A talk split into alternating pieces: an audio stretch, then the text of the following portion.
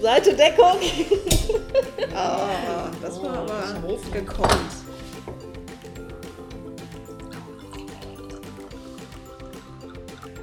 Mädels, lasst uns starten. So, hallo und herzlich willkommen zu unserem ersten Podcast. Wir sind drei Traurednerinnen aus der Region Frankfurt, Main-Taunus-Kreis, Rheinhessen, Rheinland-Pfalz. Diese Region sind sehr liebe Kolleginnen, kennen uns mittlerweile seit vier Jahren, eher schon befreundet, wie nur Kollegen, würde ich sagen. Ähm, ich bin die Nadine, Nadine Stauch, die freie Traurednerin.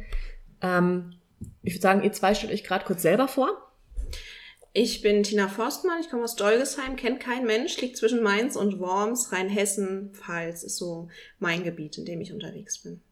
Ich heiße Simone Pfundstein, ich wohne in Frankfurt am Main und fahre aber auch ähm, woanders hin. Also in Frankfurt selber gibt es kaum Hochzeitslocations, deswegen bin ich auch eher mal in der Wetterau, im Main-Taunus-Kreis oder in Südhessen unterwegs oder wo auch immer man gerade heiraten will. Genau, ich komme aus Kelkheim, das hatte ich noch nicht erwähnt. Ich bin ja die. Ähm, wir haben uns überlegt, wir treffen uns monatlich immer zum Quatschen, Austauschen, Plaudern und wir haben immer so viele spannende Themen, die natürlich auch euch interessieren können. Deswegen dachten wir, machen das einfach mal publik und öffentlich, nehmen diesen Podcast auf zu verschiedenen Themen und ihr dürft einfach mal hören, wie wir drei Profis, drei Traurednerinnen aus dem Nähkästchen plaudern. Wir haben uns heute zum Frühstück getroffen, Sektfrühstück, wie man eben gehört hat. haben in der Mitte. Das ist nicht immer der Fall. heute mit Pluspunkt. Ähm, zwischen uns steht eine große Schale mit kleinen Loszettelchen, die wir im Vorfeld ähm, beschrieben haben. Wir haben uns natürlich Fragen überlegt, was für euch alles interessant sein könnte an Fragen und Themen. Und wir werden jetzt einfach systematisch, jeder darf mal ziehen und diese Fragen einfach vor euch diskutieren. Okay. Genau, das ist das Starten Ziel. Wir doch mal, ne? mhm. Simone zieht den ersten Zettel und liest einfach mal vor. Also, da steht drauf. Eine freie Trauung ist ja auch ganz schön teuer. Warum kann das eigentlich nicht mein Bekannter machen? Hm. Also da wird, wurde bestimmt auch schon generell natürlich ganz viel dazu gesagt. Auch im Internet kann man da bestimmt viel dazu nachlesen. Ich würde sagen, wir fassen mal aus unserer Perspektive zusammen, warum das bestimmt ein Bekannter machen kann, warum ein Profi aber ähm, aus unserer Sicht angebrachter ist. Also ich würde damit auf jeden Fall starten, dass ähm, ja mit der Professionalität, klar, sagt das Wort Profi mit der Professionalität. Also mit einem freien Trauredner, einer freien Traurednerin holt ihr euch jemanden an eurer Seite, ähm, der oder die das schon über eine gewisse Zeit lang machen, die wissen, was sie machen, die sprechen können, die reden können, äh, die wissen, wie sie mit Worten Emotionen wecken können. Ich höre oft den Satz, äh, wir haben aber einen Bekannten, der kann so gut sprechen oder der kann so gut reden.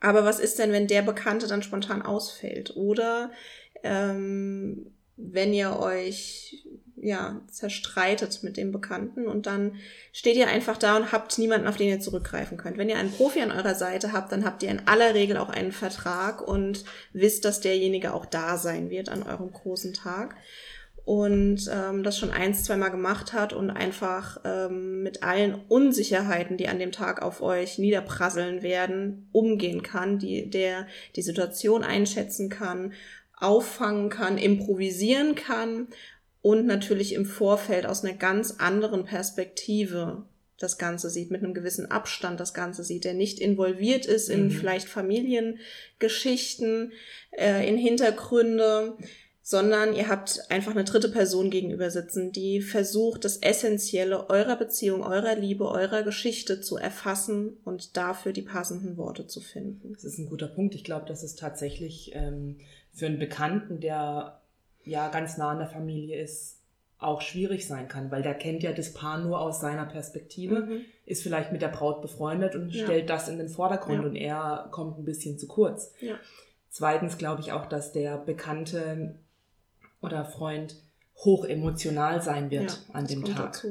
Dass dann vielleicht, wenn es die beste Freundin der Braut ist, die sich kennen, seit sie äh, im Kindergarten zusammen waren, die wird keinen geraden Satz rausbringen an dem Tag, weil sie ihre Freundin da sitzen sieht in Brautkleid und Rotz und Wasser heult. Ja.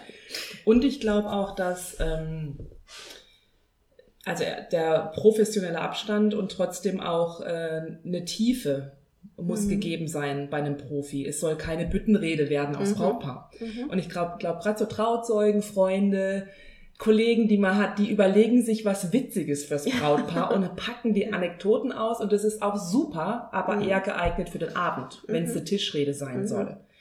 Aber in der Trauung nur auf witzig, hi, hi, hi, finde ich irgendwie nicht, das ist nicht festlich genug. Ja. Also es soll, es soll keine Karnevalsveranstaltung werden. Genau. Das ist ja eine, das ist eine wahnsinnig wichtige Entscheidung Mhm. für das Brautpaar Mhm. und deswegen sollte das auch eine Tiefe haben, eine Festlichkeit haben, ohne langweilig zu sein. Mhm. Also klar, witzig schon, aber halt keine Büttenrede von einem Mhm. Kumpel geschrieben. Ja, ja. Was ich noch anmerken möchte, unbedingt als Punkt, ich habe in den letzten Jahren einige Anrufe gehabt, wirklich so drei, vier Wochen vor Trautermin, wo mich völlig aufgelöste Brautpaare angerufen haben, ihr Redner ist abgesprungen.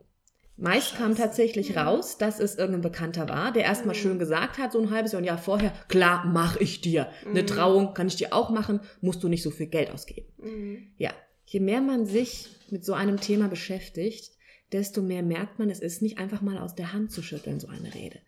Eine Traurede ungefähr von, hat circa 20, 22 A4 Seiten, bei mir zumindest. Mhm. Ähm, Du musst Und ja man eine hat- Dreiviertelstunde irgendwie füllen. Ne? 45 bis 60 Ja, Minuten genau. geht eine Zeremonie. Ja. Und es ist eine wahnsinnige Verantwortung, die man dort hat. Denn mit dieser Stunde, diese Trauzeremonie, da steht und fällt der ganze Tag, sag ich immer. Ja. Wenn es da schon nicht gut läuft, ist das leider Gesprächsthema des Abends. Und wenn nach dieser Stunde alle Gäste schon so richtig, ja, ich sag mal, geflasht quasi aus der Trauung Mhm. rauskommen, auch das zieht sich den ganzen Abend durch, dieses Hochgefühl der Emotionen. Ja. Und es ist, wie gesagt, wir sind die Profis halt, ne? wenn das jemand Verkackt. ja, du hast ein Vertrauen. Und wie gesagt, ganz oft, ähm, meine Trauzeugin wollte es machen und drei Wochen vorher fällt ein so, uh, ich glaube, ich kann das doch nicht, weil es diese Riesenaufgabe ist, diese Riesenverantwortung. Ja. Ja, und dann drei Wochen vorher find noch mal ein Trauredner. Das ist dann leider auch echt knapp. Mhm. Und ich glaube auch, vielleicht ist es auch als Brautpaar ganz sinnvoll, eben diese Last keinem Freund aufzubürden. Ja. Überleg mal, wenn das ein Freund tatsächlich macht und es wird scheiße, das kannst Mhm. du dem ja dann auch gar nicht sagen. ja. Du kannst Das ja, wird sich aber durchziehen. wenn durch die Freundschaft danach Ja. irgendwie im Arsch ist. Aber ich finde auch ganz abgesehen von diesen ganzen praktischen und organisatorischen Dingen und äh, Profisicht und äh, Sicht des guten Freundes oder der Trauzeugin oder wie auch immer, finde ich auch, ähm, dass man, man möchte das Ganze an dem Tag, man möchte ja den Wert irgendwie schätzen, man möchte das Ganze mit Würde machen und man möchte ähm, ja eigentlich auch die ganze Beziehung zueinander ja nochmal so ein bisschen aufrollen. Und äh, ich finde es immer schön, wenn man sich einerseits die Zeit gibt im Vorfeld äh, und natürlich dann auch ein bisschen was investiert in den Profi und im Vorfeld einfach gemeinsam nochmal so diese Zeit zu durchleben. Und wenn ich mit einem guten Freund zusammensitze, dann passiert das, glaube ich, schnell, dass man sagt, ja, und dann weißt du ja, wie wir uns kennengelernt Ja, haben, weißt du ja. Ja. Und Ja. dann kam es ja so und so oder die Geschichte kennst du ja auch. Und ich glaube, dass das im Vorfeld bei der Planung der Trauung sehr, sehr ähm, erfüllend sein kann, das doch noch mal gemeinsam zu durchleben Absolut, eigentlich stimmt, ja. und aufzurollen und sich zu erinnern, was bestimmt im Alltag einfach immer wieder untergeht, Und was vielleicht ist man auch unausgesprochen einem bleibt. Profi offener im Zweifel und Denke ich auch, ja. irgendwie packt noch mal Ja. mehr aus als Ja. bei einem Freund, weil man denkt, oh krass, der kennt mich so gut. Und ganz ehrlich, wir wissen ja auch, welche Fragen man stellen muss und äh, wie man noch mehr rauskitzelt. Das wissen wir definitiv. Und äh, wissen ganz genau bei den unausgesprochenen Dingen, bei den Blicken, die die beiden austauschen oder die, die sanften Berührungen, die zaghaften, wissen wir genau, was da zwischen den Zeilen eigentlich gerade mitschwingt oder in welche Richtung wir da jetzt nochmal genauer nachbohren Ja. sollten, was Mhm. da gerade noch unausgesprochen war. es ist halt nicht nur die Rede halten und sprechen, wenn jemand Mhm. gut reden kann. Ja, Das Schreiben ist das Kernstück. genau. Das, kommt Schreiben können. Schreiben zwischen den Zeilen, dass nur das Brautpaar es versteht teilweise Ja. manche Sachen. Ähm, ja, Mhm. Wie viel, wie viel Zeit brauchst du denn fürs Schreiben, Tina? Fürs Schreiben selbst ähm, brauche ich ungefähr an Zeitstunden, würde ich sagen. Es ist natürlich unterschiedlich. Mal ist man im totalen Schreibfluss drin, hat unglaublich viele Notizen zu dem Brautpaar, setzt sich morgens hin und es fließt einfach so. Man möchte am liebsten gar nicht mehr absetzen. Meistens arbeite ich aber in verschiedenen Sitzungen, in Schreibsitzungen sozusagen und ähm, setze immer wieder mal neu an, reflektiere wieder, aber alles in allem zusammengenommen an Zeitstunden würde ich schätzen, brauche ich ungefähr 12 bis 15 Stunden. Nur fürs Schreiben. Nur fürs Schreiben. Und dann kommen noch die, die, ganzen Gespräche, die du führst. Genau, dann kommt, äh, kommt natürlich das Kennenlerngespräch kommt dazu, es kommt das große Vorbereitungsgespräch dazu, was über mehrere Stunden geht. Ich mache äh, immer noch einen Location-Termin, bei dem ich mich äh, mit dem Brautpaar vor Ort treffe, nochmal die letzten Details durchspreche. Ich bin natürlich vor der Trauung immer, wie ihr auch, äh, mhm. eine Stunde vorher da, check die letzten Details, dann die Stunde der Trauung selbst und ähm, die ganzen Fahrzeiten, die ganzen Zwischen, äh, ja, Zwischentermine wie Telefonate absprechen mit den Trauzeugen und e so weiter. Beantworten. Genau, E-Mails, Verträge, die ganzen Unterlagen fertig machen und so weiter. Also alles in allem komme ich immer so pro Brautpaar auf 25 bis 30 Stunden. Ja. Ich habe sogar noch mehr. Ich brauche bis zu 35 Stunden pro Brautpaar. Ich brauche auch beim Schreiben wesentlich länger. Du schreibst länger. Ich schreibe mhm. bestimmt 20 Stunden, schätze ich mal, pro Brautpaar locker. Okay. Ja, krass. Wie ist ja. es bei dir, Simon? Ich kann es gar nicht so. Also ich glaube auch, dass ich für. Also das Schreiben ist definitiv der härteste Part. Ich mhm. habe es vorhin mit Nadine schon davon gehabt. Die Gespräche finde ich super, mhm. die ähm, Trauung vor Ort auch, mhm. das, das läuft irgendwie, mhm. aber die Arbeit allein zu Hause am Schreibtisch, mhm. das ist echt hart. Mhm. Also da hocke ich auch am meisten und dann kommt natürlich auch der innere Kritiker, sagt, das kannst du so nicht schreiben, mach das mhm. nochmal anders und dann hast du den ganzen Absatz nochmal umgeworfen. Mhm. Aber am Ende soll es ja auch perfekt werden. Es soll ja, perfekt ja. werden für das Brautpaar, es soll der schönste ja. Tag nicht im Leben, aber einer der schönsten Tage im Leben werden. Und ähm, ja, deswegen geht bei mir fürs Schreiben auch am meisten drauf. Insgesamt sind es 25, 30 Stunden mhm. für alles, mhm. aber der also 70 Prozent davon ist Schreiben. Mhm. Ja, definitiv. Allein ich, ich sitze allein drei Tage nur an der Kennenlerngeschichte. Das mhm. ist eine der, der Hauptreden. Da brauche ich mhm. drei Tage für. Mhm. Und ich glaube, wenn ein Bekannter, ähm, keine Ahnung, Gärtner ist, Landschaftsgärtner mhm. und äh, zwar total gut reden kann, aber noch nie ein Skript geschrieben mhm. hat von mehreren Seiten. Ja. Ich weiß gar nicht, ob das dem so einfach fällt. Ja.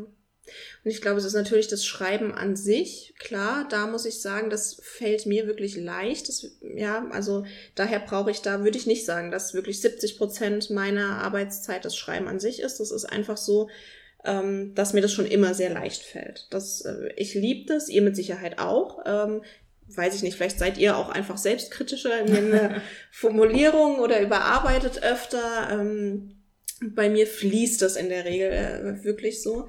Aber ähm, genau, das ist natürlich ein, ein Part, der sehr, sehr wichtig ist, der viel Zeit einnimmt. Aber dann natürlich auch der, der Onkel, der Landschaftsgärtner ist, wie du es gerade gesagt hast, Simone. Ähm, der ist ja in der Regel nicht so auf Hochzeiten unterwegs. Der, der weiß auch gar nicht so, ich will jetzt nicht sagen, die Etikette des Tages. Ja, das ist vielleicht zu viel gesagt. Das ist von Hochzeitsgesellschaft zu Gesellschaft auch wieder unterschiedlich. Aber ich finde, ganz viel steht und fällt auch mit ähm, der richtigen Betonung, mit den entsprechenden Pausen, mit Gestik, mit Mimik, mit dem sich in das Paar einfühlen können.